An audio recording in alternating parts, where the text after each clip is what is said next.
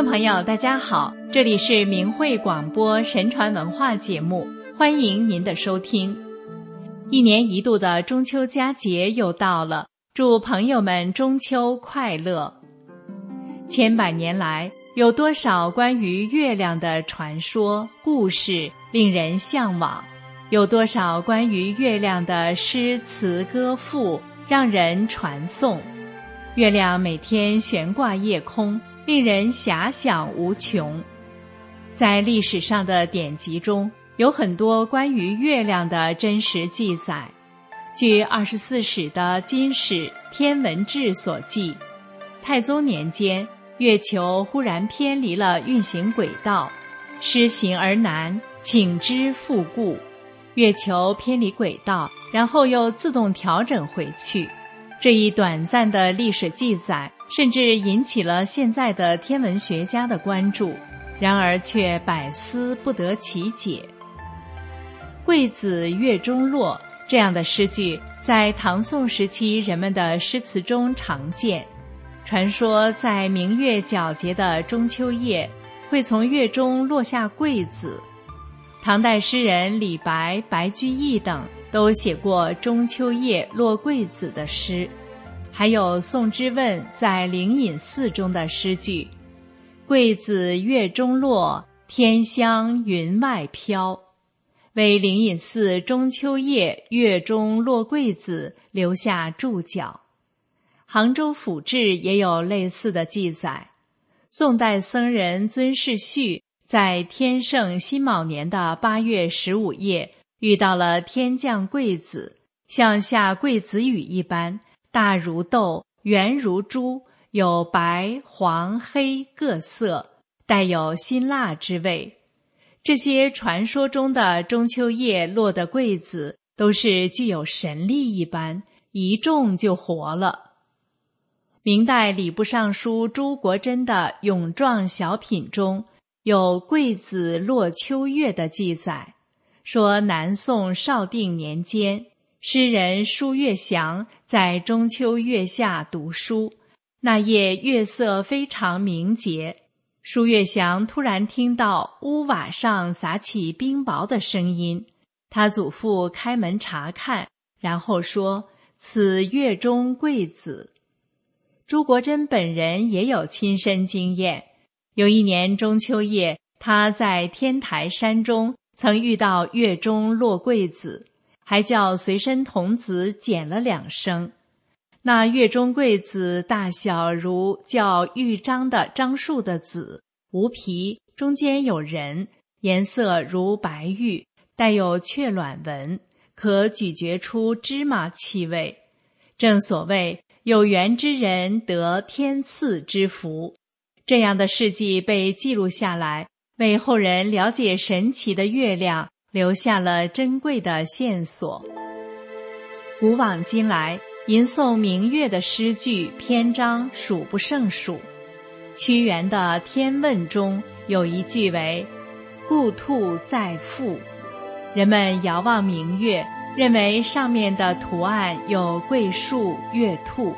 然而屈原问月的诗句却说：“你腹中养个兔子干什么？”或许智慧的屈原认为月亮的中间是空的，在一些诗词中还提到修月，如北宋大文学家苏轼有诗云：“从来修月首，何在广寒宫。”金元之际的文学家元好问曾写道：“下界新增养蚕户。”玉斧谁怜修月苦？既然月亮是可以修的，难道说月亮是造出来的吗？唐朝段成式的《酉阳杂俎·天尺》中记录了两个唐朝人在山中偶遇修凿月亮的仙人的故事。唐文宗太和年间，郑仁本的表弟曾经和一名王姓秀才。到河南嵩山游览，天色渐黑之后，他们迷路了。忽然听到树丛中传来了打鼾声，于是他们拨开荆棘观瞧，只见一个身穿洁白布衣之人，枕着一个包袱睡得正香。两人上前将其叫醒，问路。那个人抬头看了他们一眼，没有作答，又睡去了。两个人只好再三的喊他，那个人才坐起来，扭过头对他们说：“过来吧。”两个人于是靠近他，并问他来自哪里。那个人笑着说：“君知月乃七宝合成乎？月是如丸，其影日朔其突处也。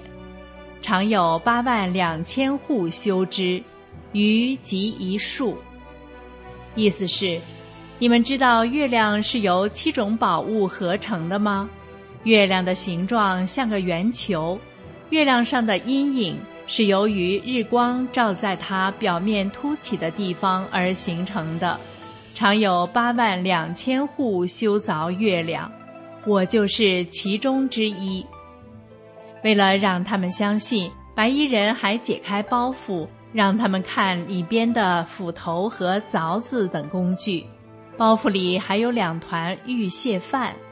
白衣人将玉蟹饭送给二人。并说：“你们分吃了玉蟹饭，虽然不能够长生不老，但却可以一辈子不生病。”说完后，站起身，给二人指了一条路：“只要顺着这条路走，自然就可以走到大路上去。”说完，白衣人就不见了。唐朝偶遇凿月之人的记载，后世都把它视为传奇故事。然而，当人类走入现代社会之后，却有越来越多的证据表明，传奇与事实正在走向同一个答案。随着人类科学技术的不断发展，对于月亮的认识也有了越来越多的发现。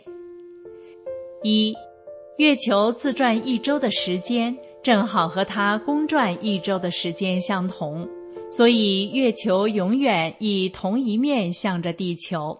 科学家发现，月球面对地球的一面是相当光滑的，而背面是粗糙的、密密麻麻的环形山。如果是自然形成的，应当正反两面受到陨石撞击的几率是一样的，怎么会有内外之分呢？二，一般天然卫星的轨道都是椭圆的，而月球轨道却是圆形的。我们知道，只有人造地球卫星的轨道是圆的。三，一九六九年，阿波罗十三号宇宙飞船在进入月球轨道的时候，让飞船的第三级火箭撞击月球，放在月球表面的月震仪。振动时间持续了三个小时，这就像用锤子用力敲击大钟，振动持续很长时间才慢慢消失。这个持续振动的现象让科学家不得不认为月球内部可能是空心的。四，科学家分析宇航员带回来的三百八十公斤月球土壤样品后。发现竟含有纯铁和纯钛，这是自然界不会有的纯金属矿。这些研究的发现竟然意外地呼应了天池古籍里月球人所说的：月球是由七种金属合成的球体。从古籍中的记载到现代科学的发现，都在不断证实月亮的神奇。一个又一个新的发现，刷新着人类对于宇宙天体的认知。难道月亮是人造的吗？一九七零年七月号《旅伴》杂志上刊登了前苏联科学家马欣和谢尔巴科夫提出月球起源的巨型宇宙飞船说，认为月球是一个受智慧生命控制的天体。并将月球改造为中空的宇宙飞船。勇于面对现实的科学家们，对于以进化论、无神论学说为基础建立起来的现代科学，带来了一次又一次的冲击。美国航天计划的开拓者罗伯特·贾斯特罗曾有一句名言：“当科学家登上一座高山后，却发现神学家早就坐在那里了。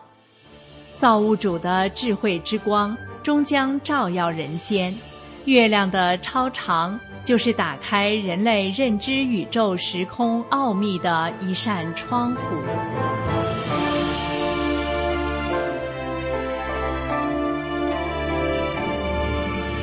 听众朋友，听完我们今天的节目，您是否对月亮有了新的认知了呢？光阴荏苒，随着月亮的一次次阴晴圆缺，相信终有一天，月亮的秘密。会被人类所探知，也许那时就可以到月亮上去过中秋了呢。您说呢？